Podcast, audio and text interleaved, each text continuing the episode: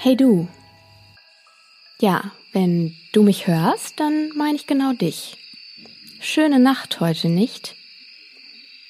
Bist du auch hier draußen, um die Ruhe und Einsamkeit zu genießen? Zugegeben, ich bin ein wenig überrascht, dich hier an diesem abgelegenen Ort anzutreffen. Es trifft sich jedoch recht gut, denn langsam werde ich es müde, alleine dem Atem der Welt zu lauschen. Heutzutage ist die Einsamkeit ein wahrer Segen geworden, findest du nicht? Trotzdem kann nichts die Gesellschaft eines guten Freundes ersetzen, oder? Nur den Nachtwind, die Bäume und die Sterne als Zuhörer zu haben, kann auf Dauer etwas unbefriedigend sein. Setz dich doch zu mir ans Feuer und lausche den Geschichten, die ich dir erzählen möchte. Komm, rück ein bisschen näher an die Flammen heran, nur keine Scheu. Die heutige Nacht ist ausgesprochen kalt, findest du nicht? Nimm dir ruhig eine von den Decken, die ich mitgebracht habe. Möchtest du was Warmes trinken? Ich habe eine Thermoskanne mit frisch aufgebrühtem Früchtetee in meinem Rucksack. Glaub mir, den wirst du brauchen. Zucker? Nicht? Auch gut. Gut. Ich glaube, jetzt hast du es dir ausreichend bequem gemacht und wir können anfangen. Ich hoffe, du magst Märchen. Wie? Du findest Märchen sind nur was für kleine Kinder? Glaube mir, das sind sie nicht. Die zwei Legenden, die ich dir heute erzählen will, stammen aus einem weit, weit entfernten Land und sind wahrscheinlich etwas düsterer und unheimlicher als die Märchen, die du damals auf dem Schoß deiner Großmutter gehört hast. Jedes Ding auf dieser Erde hat eine helle und eine dunkle Seite. So auch die Welt der Mythen und Legenden. Jede Kultur hat ihre eigenen Dämonen und Schreckgespenster, die nachts die Träume der Kinder und manchmal auch die der Erwachsenen heimsuchen. Hier in Europa haben wir Werwölfe, Vampire, Hexen und manch andere unheimliche Kreatur. Ich gehe davon aus, dass du sie zur Genüge kennst und dich als kleines Kind vor ihnen gefürchtet hast. Die Sagen, die du gleich hören wirst, sind anders, trauriger und bösartiger. Ah, ich sehe, dass du etwas zitterst. Nimm dir noch eine Decke. Die Nächte hier draußen sind kalt. Und meine erste Geschichte spielt tief, tief im Winter. Folge mir in das alte Japan der Edo-Zeit. Die Gestalt der Yuki Onna, zu Deutsch Schneefrau, taucht in vielen japanischen Märchen und Erzählungen auf. Viele behaupten von sich, ihr begegnet zu sein, viele fürchten sie. Dargestellt wird sie als wunderschöne Frau mit blasser, fast durchscheinender Haut und langen, glatten Haaren. Sie sieht sehr jung aus, nicht älter als 20 Jahre, trotzdem wirkt der Ausdruck ihrer Augen so alt wie das Universum. Ihre Haare haben die Farbe des Schnees, in dem sie sich bewegt. In manchen Fällen werden sie auch als pechschwarz beschrieben. Ihre Körpergröße variiert von Legende zu Legende. Ein Mann, der einsam in einer Hütte am Rande eines Bambushains lebte, soll sie während eines schweren Schneesturms zwischen den schwankenden Stämmen erblickt haben. Sie trug einen wehenden weißen Kimono und starrte mit hasserfüllten Augen in seine Richtung. Ihr Körper war der eines jungen Mädchens, doch er hatte eine Länge von beinahe drei Meter. dreißig. Angeblich wurde der Mann durch ihren Anblick wahnsinnig und beging schließlich verzweifelt Selbstmord. Die Yuki Onna wird im Schnee geboren und stirbt auch mit ihm. Der Schnee allein verschafft ihr unheimliche Kräfte.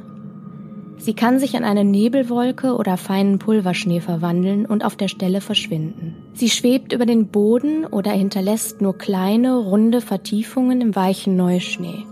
Denn sie besitzt keine Füße. Der einzige Makel an ihrem sonst perfekten Körper. Ihr eisiger Atemhauch bringt den Tod und ein Blick in ihre schwarzen Augen löst deinen Verstand auf. Man sagt, sie würde Personen, die sich in einem Schneesturm verirren, mit ihrem wunderschönen Äußeren anlocken und an einen unaussprechlichen Ort entführen. Diese Menschen werden in der Regel nie wieder gesehen. In vereinzelten Fällen wurden sie am nächsten Morgen mit verzerrten Gesichtern und blau gefrorenen Lippen in Schneewehen vor ihrer Haustür gefunden, tot. Manch einer behauptet, sie würde sich von den Seelen ihrer wehrlosen Opfer ernähren. Mit Vorliebe entführt sie kleine Kinder. Eine der Geschichten, die von der Schneefrau handeln, trug sich wie folgt zu. Eine junge Mutter lebte mit ihren zwei Kindern in einem kleinen Dorf am Fuße der Berge. In dieser Region war der Winter immer besonders lang und hart und die Menschen hatten oft mit heftigen Schneestürmen zu kämpfen und so kam es auch in diesem Jahr. Die Zeit der langen einsamen Nächte brach an und mit ihr kamen der Schnee und die Kälte. Die junge Frau schickte ihre Tochter eines Tages in das benachbarte Dorf im Auftrag, einige Besorgungen zu machen. Ihr kleiner Bruder wollte sie begleiten und obwohl er erst vier Jahre alt war, ließ die Mutter ihn gehen, denn sie vertraute auf die Reife ihrer älteren Tochter. Die Kinder waren etwa eine Stunde unterwegs, als sich plötzlich und vollkommen unerwartet der Himmel verdunkelte und sich einer der gefürchteten Schneestürme zusammenbraute. Selbst zu dieser Jahreszeit war ein so plötzlicher Wetterumschwung ungewöhnlich. Die Elemente tobten und schon bald machte sich die Mutter schreckliche Sorgen, denn sie wusste, dass die Kinder das andere Dorf noch nicht erreicht haben konnten. Sie waren immer noch da draußen und hatten sich mit hoher Wahrscheinlichkeit verlaufen, denn sie kamen auch nicht zurück zum Elternhaus. Krank vor Sorge verließ die Mutter das Haus und machte sich auf die verzweifelte Suche nach ihren Kindern. Sie kämpfte sich mühsam durch den wirbelnden Schnee, blind und zitternd vor Kälte. Sie verlor jegliche Orientierung und wankte ängstlich durch den tiefer werdenden Schnee. Sie rief ihren Namen immer und immer wieder, bis ihre Lippen taub und ihre Kehle wund waren. Die Tränen auf ihren Wangen gefroren zu klirrenden Perlen aus Eis und fielen in das glitzernde Weiß zu ihren Füßen. Nach Stunden hatte sie noch immer keine Spur von den vermissten Kindern gefunden und verlor langsam die Hoffnung, sie jemals wieder in die Arme schließen zu können. Plötzlich erblickten ihre geröteten Augen einen Umriss in der weißen, konturlosen Masse. Sie rief um Hilfe und kämpfte sich erschöpft auf die Gestalt zu. Die Person hatte ihr den Rücken zugekehrt, doch an dem langen schwarzen Haar und dem zierlichen Körperbau erkannte sie, dass es sich bei ihr um eine Frau handeln musste. Der weiße Kimono wehte im Wind und hob sich kaum von der Umgebung ab. Die Frau drehte sich gemächlich und in einer fließenden Bewegung um. Sie starrte zu Boden, sodass die junge Mutter ihr Gesicht nicht erkennen konnte. Die Haare bewegten sich seltsam um ihren Kopf, langsam und elegant, beinahe wie unter Wasser. Die Mutter, der das eigene Haar vom unbarmherzigen Wind ins Gesicht gepeitscht wurde, achtete jedoch nicht darauf. Sie hatte nur Augen für das in Tücher gewickelte Bündel im Arm der Fremden. Die Frau wiegte es liebevoll hin und her und schien ihm ein beruhigendes Lied vorzusingen. Die Worte gingen jedoch im Tosen des Sturms unter.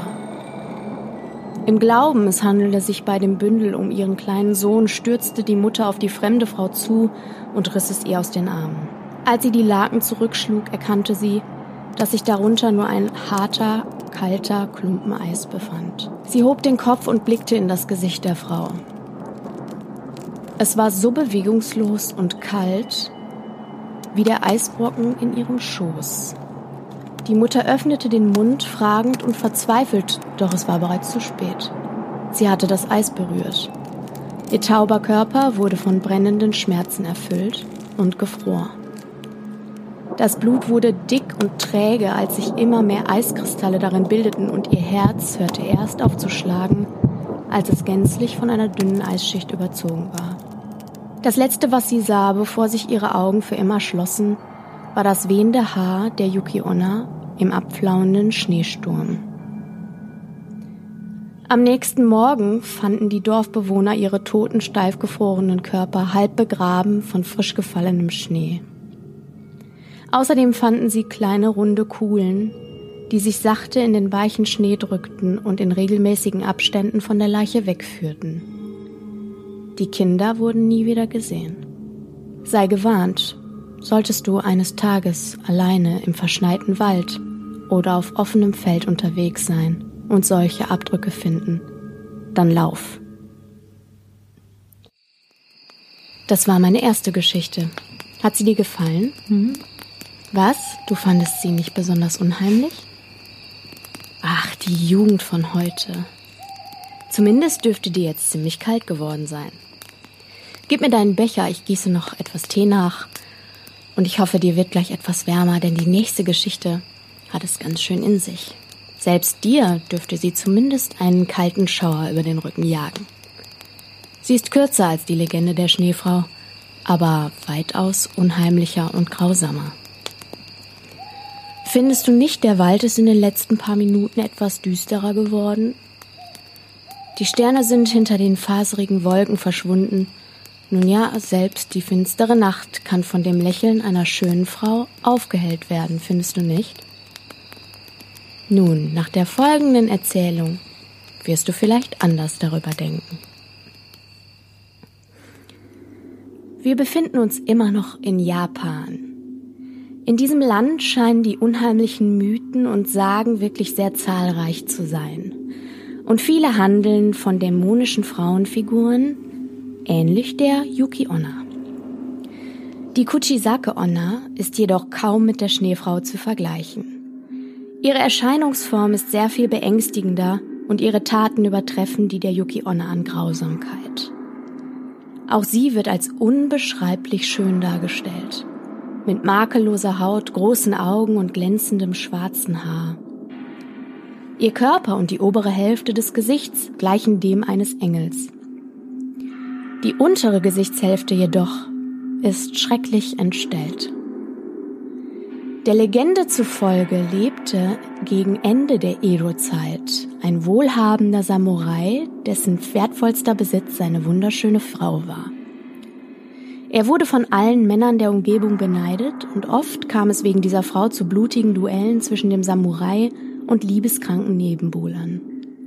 Eine Krankheit fing an, an seinem Verstand zu nagen und seine bedingungslose Liebe verwandelte sich im Laufe der Zeit in einen Fanatismus, der an Wahnsinn grenzte. Er konnte den Gedanken nicht ertragen, ein anderer könne sie besitzen und wurde immer eifersüchtiger. Eines Tages beschuldigte er sie in seinem Wahn der Untreue und wurde rasend vor Zorn.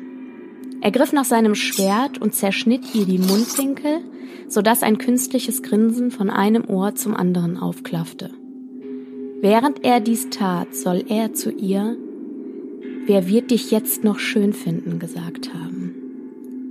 Die Frau erlag noch am selben Tag der Verletzung und starb. Seit diesem Augenblick soll ihr ruheloser Geist unsere Welt heimsuchen, auf der endlosen Suche nach Vergeltung.